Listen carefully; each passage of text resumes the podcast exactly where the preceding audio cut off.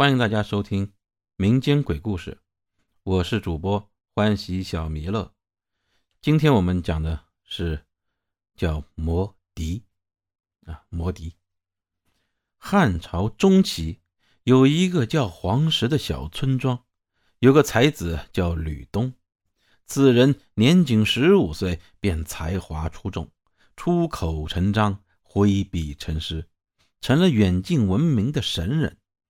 但有个致命的缺点，凡是看到奇异古怪的东西，都要据为己有，为达目的不择手段。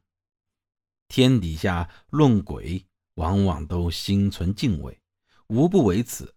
而吕东则以为鬼怪乃荒谬之说，世上哪有什么鬼怪一事，都是心怀不轨的无聊之人编撰出来唬人的。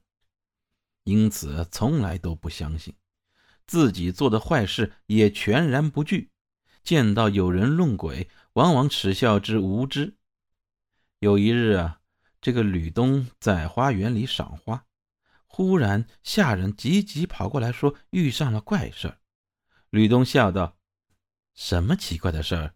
莫不是猪上树，驴说话？”那下人说：“呃，少爷。”村东头老柳树下面来了一个讨饭的道士，他说他有一个笛子，能招魂引鬼，也能引群蛇乱舞，当真是天下大奇之事。少爷，你要不要去看看啊？啊，这有何奇事？西域国的和尚也能用笛子指引群蛇乱舞啊？你见识少，初次见到也感到惊奇。少爷。嗯，那用笛子指引蛇群乱舞是不足为奇，但是能用笛子招魂引鬼，那岂不是奇事？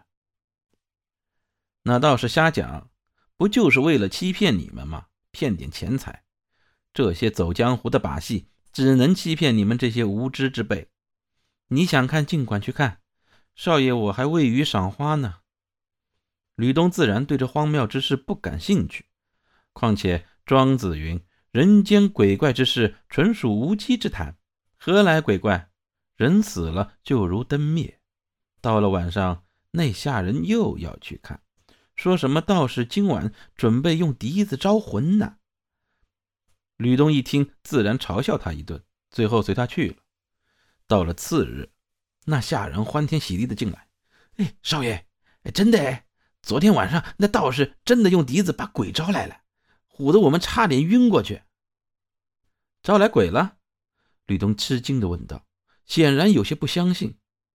就是啊，昨晚把李达奎的老爹给招出来了，他们一家人说了几句话才送走呢。啊，有这种事儿？那道人走了没啊？是不是用什么妖术欺骗了你们？吕东显然还是不太相信。真的，少爷，要不今晚咱一起去看看？那老道说要留三日呢，这不好多相亲的都想去送吃的喝的了。吕东见状，赶忙走了出去，一见果然村子里的人都拿着吃的喝的，一股脑奔向村东头。吕东拦住一个老人道：“老人家，你这是要去哪儿啊？”“呃，吕吕少爷，俺们那婆娘走了快十年了，那道长能把她招来，俺就带东西去排队。”给他聊聊，然后快走了，不然一会儿轮不到了。说完，就颤颤巍巍的向前奔去。咦，难道真有这样的怪事？吕东纳闷的问：“少爷，别管有没有，去看看不就知道了？”那下人建议的。唯恐那人说谎，吕东又拦住了几个人询问，答案一致，这就不由得他不信了。心里顿时起了好奇之心，哎，也罢，去看看就知道了。说不得那道长就是会一些迷惑众生的妖术，带我去解开吧。说完，带着下人跟着旁人去了。到了柳树下，出乎吕东的预料，只见黑压压的一群人啊，早就排起了长长的队伍。大致一看，还有外村的人。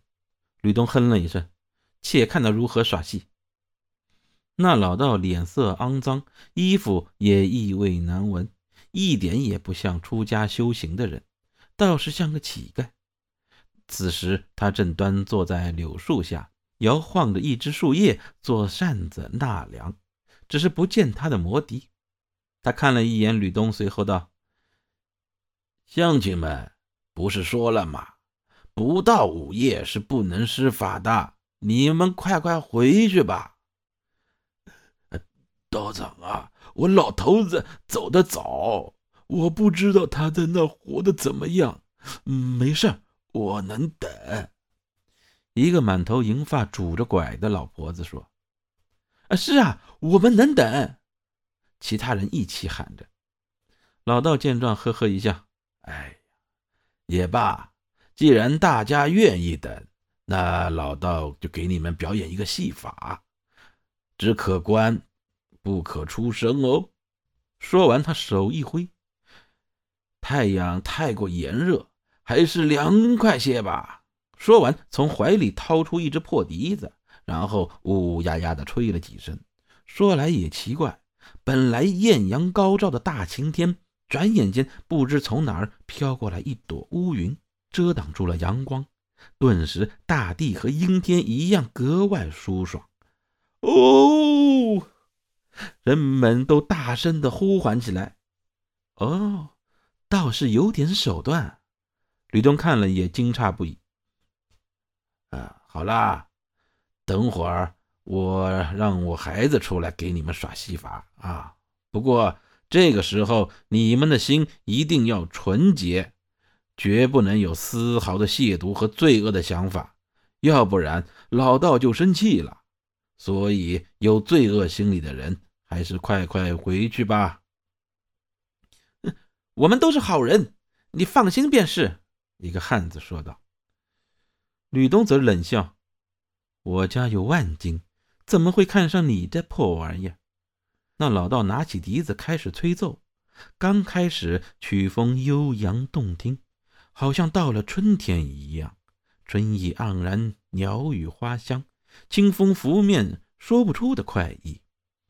忽然，从老道的笛子里蹦出来两个小孩，约有成人的手掌大小，全身赤裸，活像是童子童女。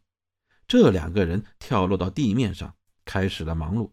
男童好像是在盖房子，女童像是在做衣被，格外忙碌。忽然，笛声一转，众人本来看得出奇，岂料又感觉热日当头，仿佛炎夏。而那两个小孩子也是满头大汗，但丝毫没有停下手里的忙碌。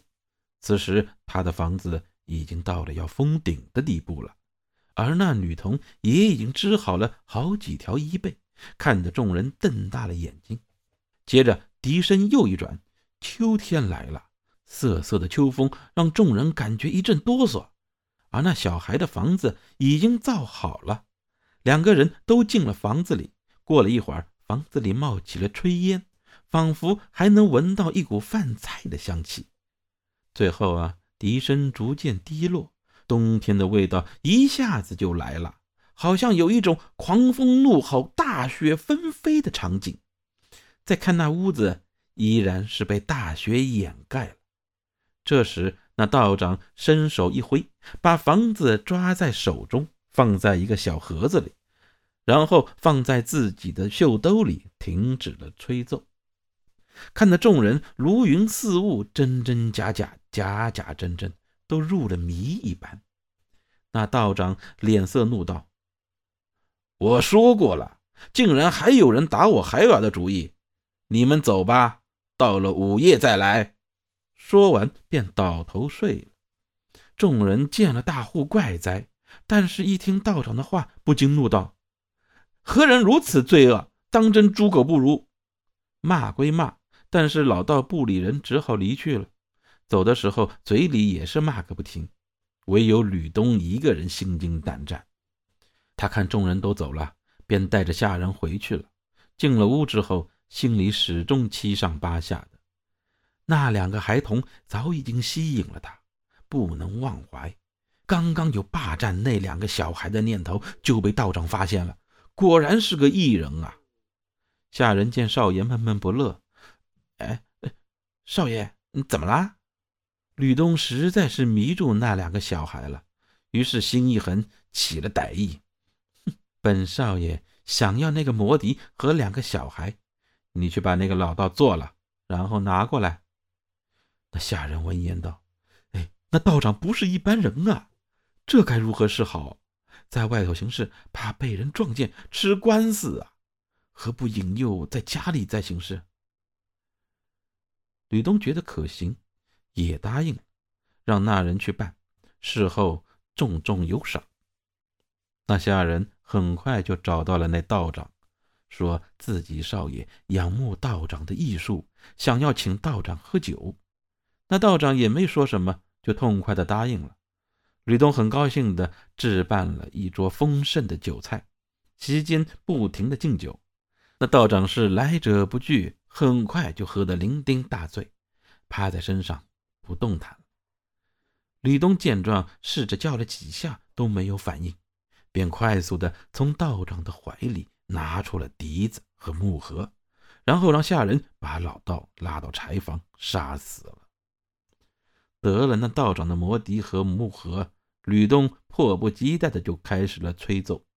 在老道吹奏的时候，吕东用心记载，这时候吹起来也是惟妙惟肖。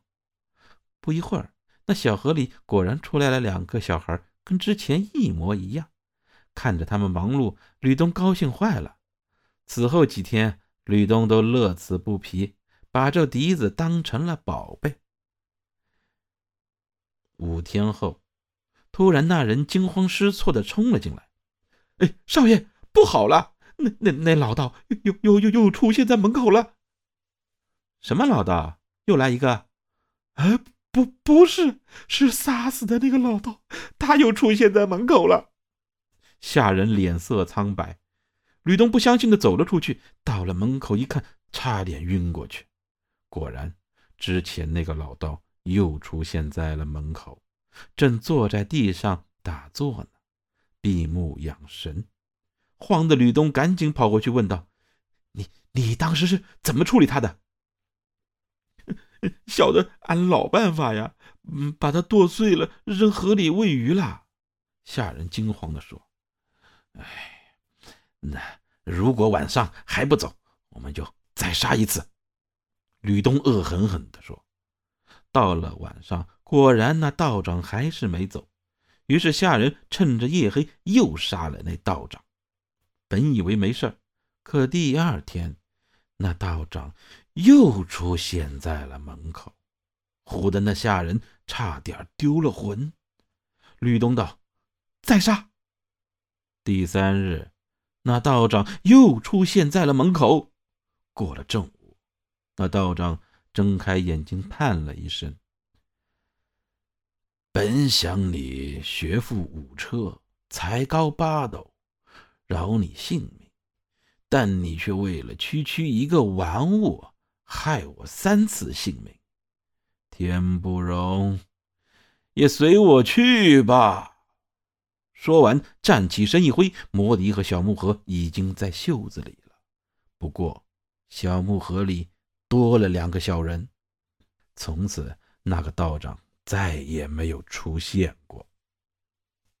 好了，今天讲完了，谢谢大家的收听。